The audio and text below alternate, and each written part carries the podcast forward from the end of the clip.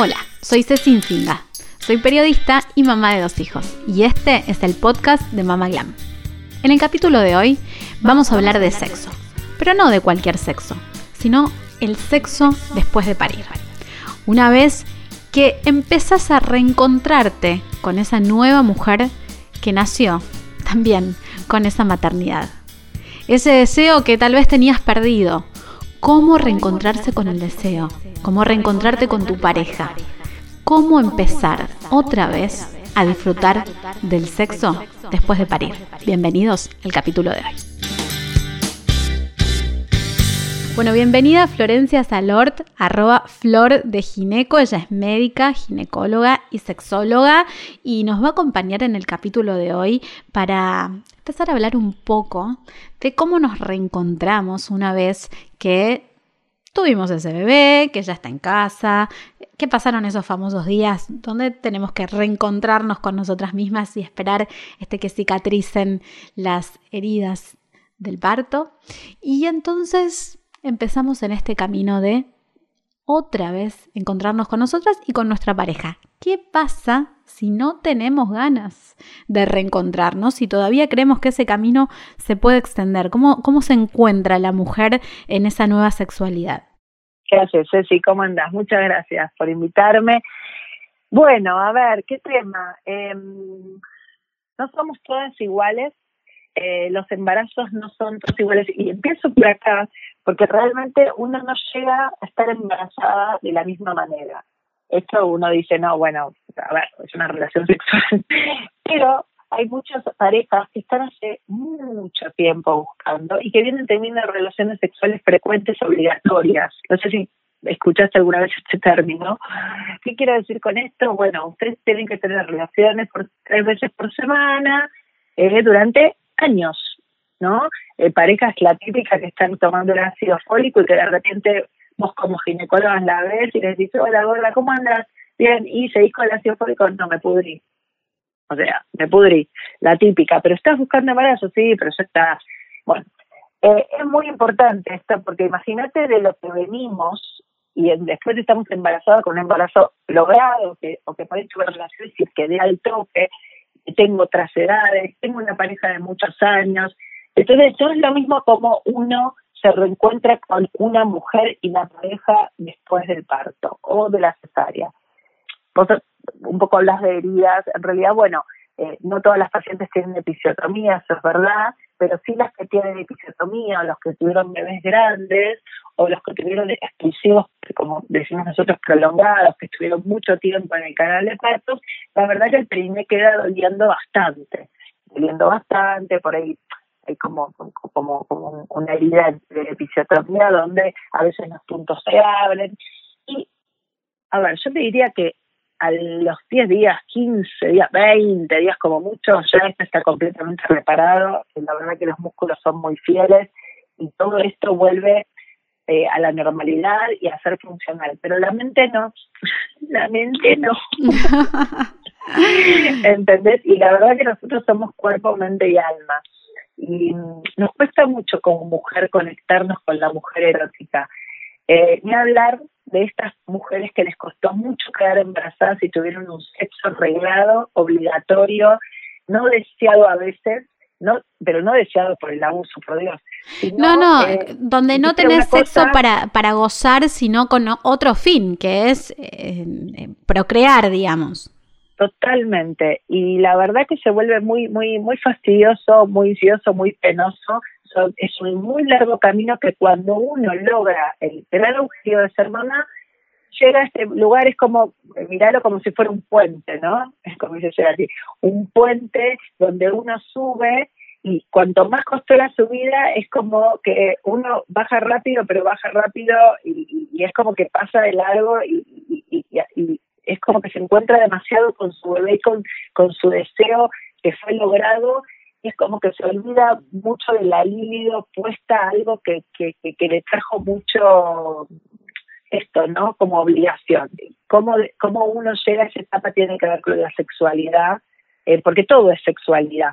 Eh, esto es un poco lo que lo que voy a decir después con respecto a, lo que nos pasa con los vínculos y nuestra pareja, ¿no? Como que no es todo genitalidad, eh, nos cuesta mucho entender que después de que esa vagina fue muy taxada muchas veces, eh, sentimos flujos, eh, tuvimos el parto, eh, nos tactaron para ver qué dilatación teníamos, nos han roto la bolsa o la rompimos, ¿no? Pasó nuestro bebé, mm. ha sufrido todo esto que vos decís que, esto de, bueno, el epicio, es como que de vuelta volver a tener relaciones sexuales es como la primera vez que uno va al ginecólogo después de parir, ¿no? Yo me doy cuenta enseguida, si esta es tu primera vez, como que uno contrae, ¿viste? Como que... Oh.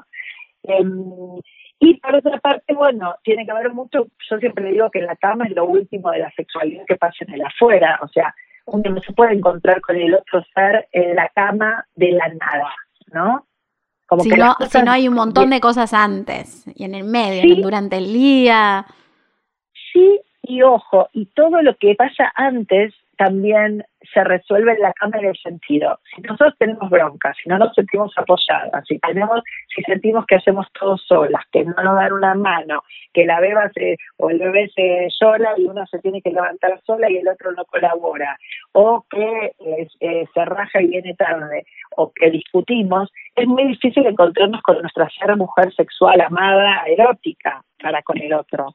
Eh, hay muchas emociones más allá de que hay un incluso de algún modo en la habitación, porque esta es la realidad. Eh, es una, digamos, hasta gente se cohibe tener sexo en el embarazo, más los hombres cuando el embarazo crece porque sienten que hay un tercero que se mueve. Imagínate cuando el bebé está al lado de la cuna, o sea, al lado de nuestra cama. No, tal cual.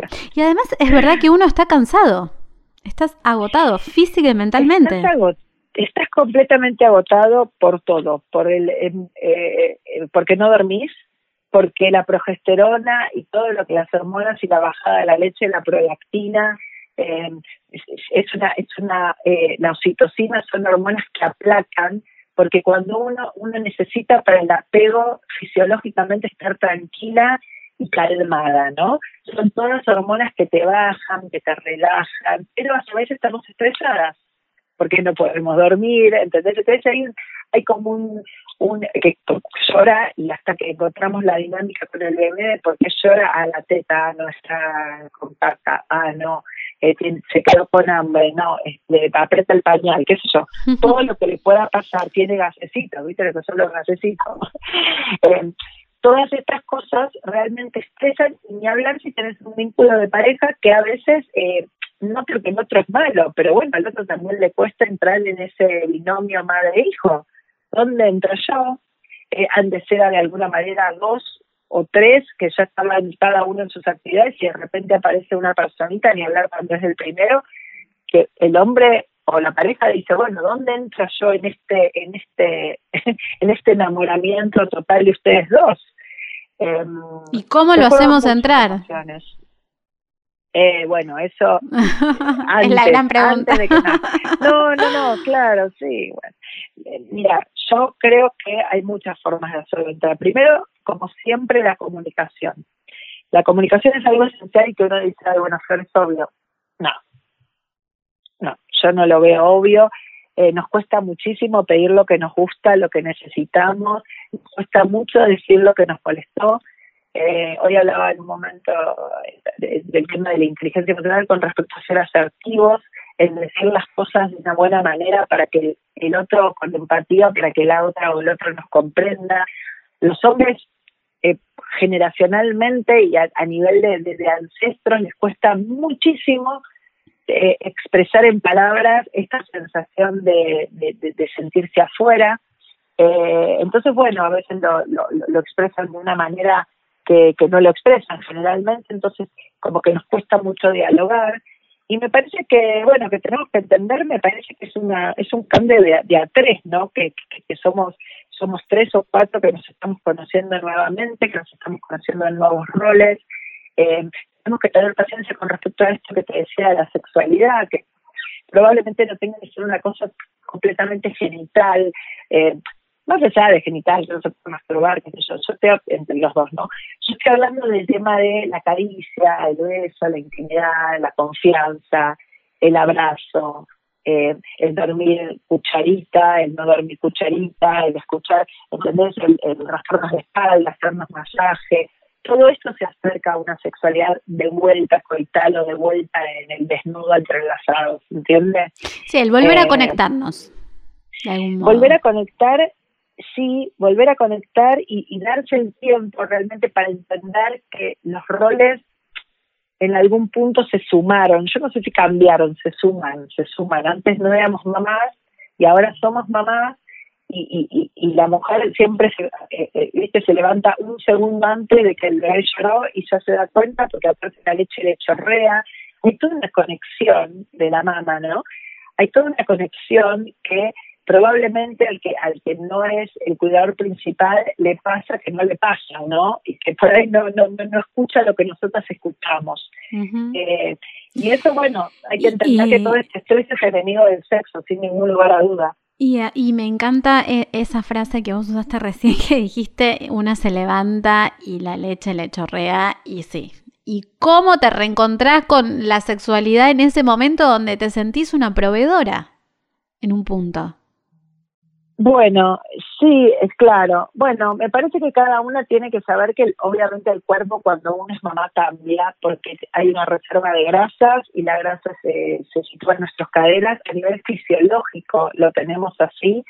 Eh, la mamá tiene que tener, no sabes por qué realmente engordamos nosotros también cuando estamos embarazadas más allá del líquido, la placenta, el bebé, ¿no? Que cuando uno pare, bueno, dice, 6 kilos de golpe, el mejor, el, la, mejor, la mejor dieta.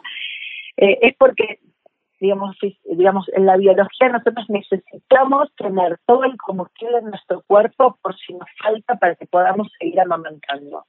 O sea, si nos falta la comida después, que nuestro cuerpo tenga el resto para seguir siendo fuertes para nuestra cría. Es increíble. El cuerpo humano es, te digo, increíble.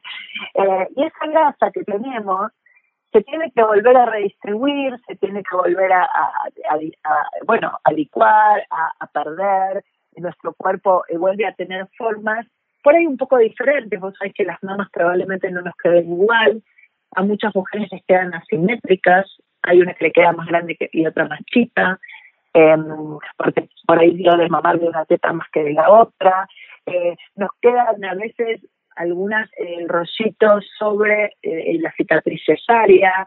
Eh, muchas mujeres quedan con, con estrías en la piel, con mucha más celulitis. Entonces, bueno, hay que encontrarse con ese nuevo cuerpo. Y no es fácil, más con los lamentables estereotipos que tiene esta sociedad eh, permanente del cuerpo perfecto y que la mama voluptuosa eh, o, o, péndula, que yo siempre digo, tengo las tetas caídas y estoy feliz con mis tetas caídas, no tengo prótesis, pero digo, hay que hay que entender que todas las es como la vulva viste la típica es que la tengo más oscura la tengo más menos rosa y que tengo los labios más grandes alguien me dijo. Y bueno hay que adaptarse a esa nueva vulva sí porque a veces queda por ahí con un color diferente. Es como reencontrarse en un nuevo cuerpo. Está buenísimo pero hay un tiempo en eso no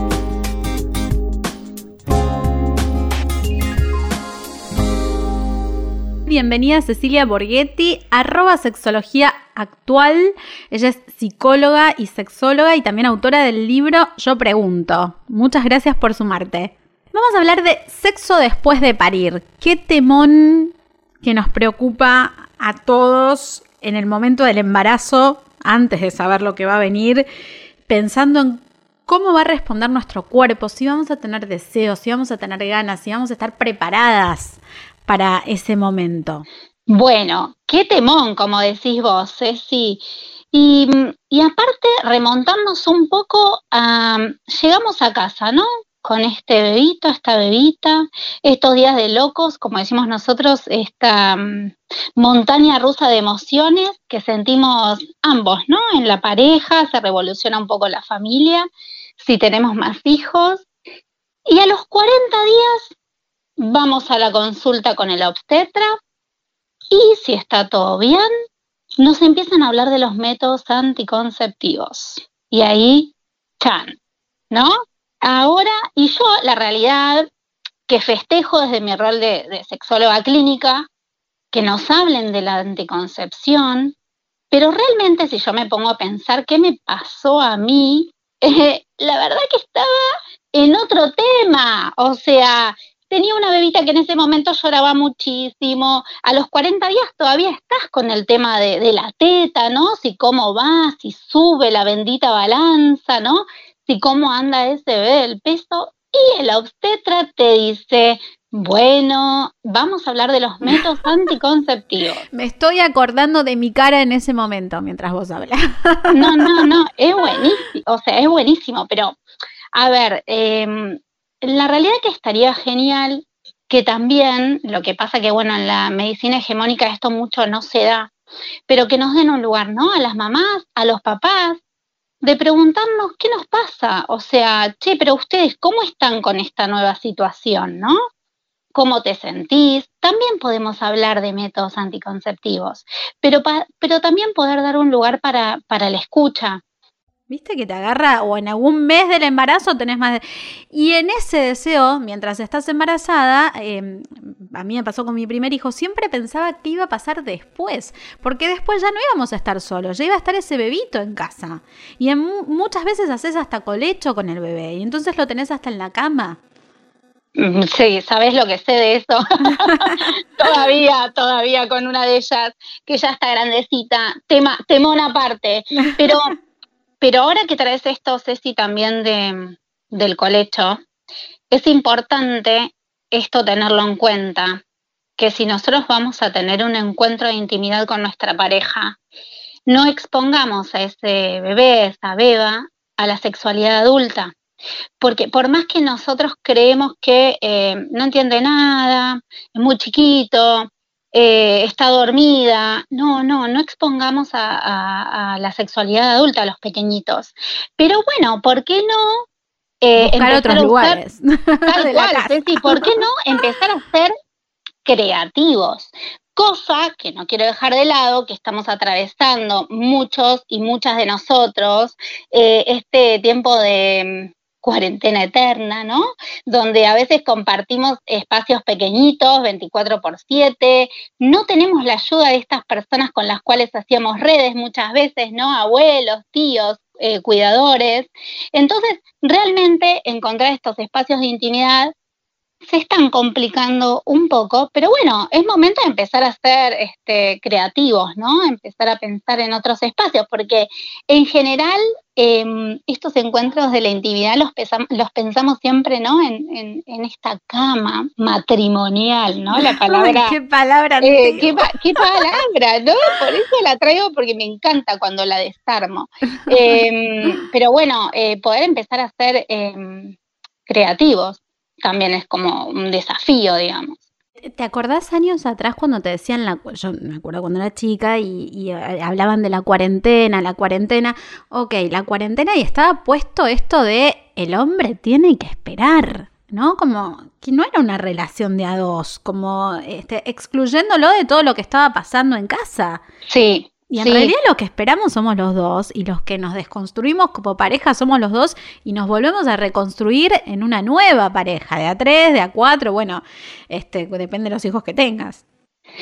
Sí, sí, con respecto a eso, vuelvo a la carga con los mitos y los mandatos.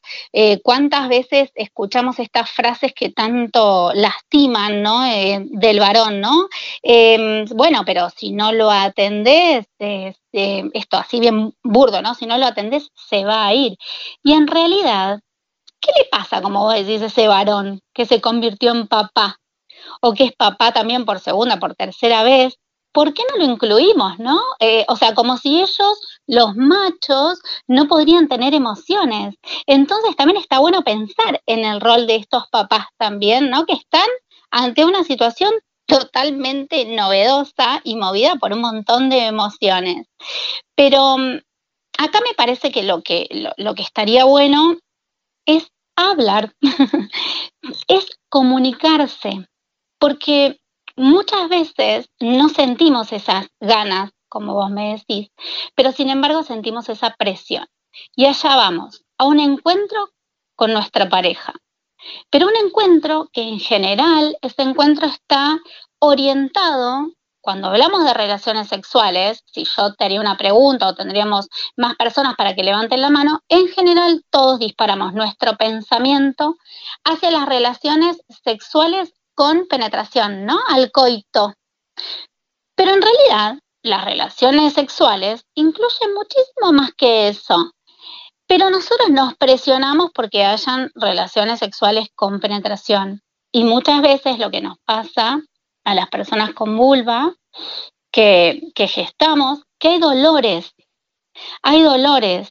Y ¿sabes qué tendemos a hacer? Tendemos a normalizar este dolor, ¿no? Como si no hubiese pasado.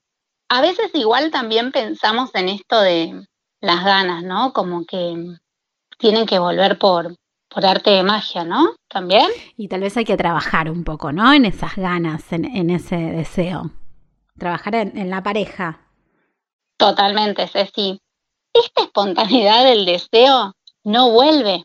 Pero no quiere decir, porque muchas veces Ceci nos confundimos y pensamos que no tenemos más deseo hacia esta otra persona, ¿no? Hacia nuestro compañero, hacia nuestra compañera. Y en realidad, como bien vos decís, tenemos que ir al encuentro, ¿no? De, ese deseo. Yo siempre digo, si el colectivo que yo me tomo todos los días pasa a dos cuadras y yo un día, porque no tuve ganas, ¿no? Lo espero a una cuadra, o sea, me puedo cansar de esperarlo, no va a pasar, no me va a parar. Entonces, no esperemos que este deseo caiga para Mágicamente. Claro. No, y sabes que quiero sumar que me parece súper importante para cerrar, que la falta de deseo puede ser de cualquiera de los dos integrantes de la pareja. ¿Sabes lo que tenemos que hacer también? Bajar las expectativas a esta nueva realidad que estamos atravesando.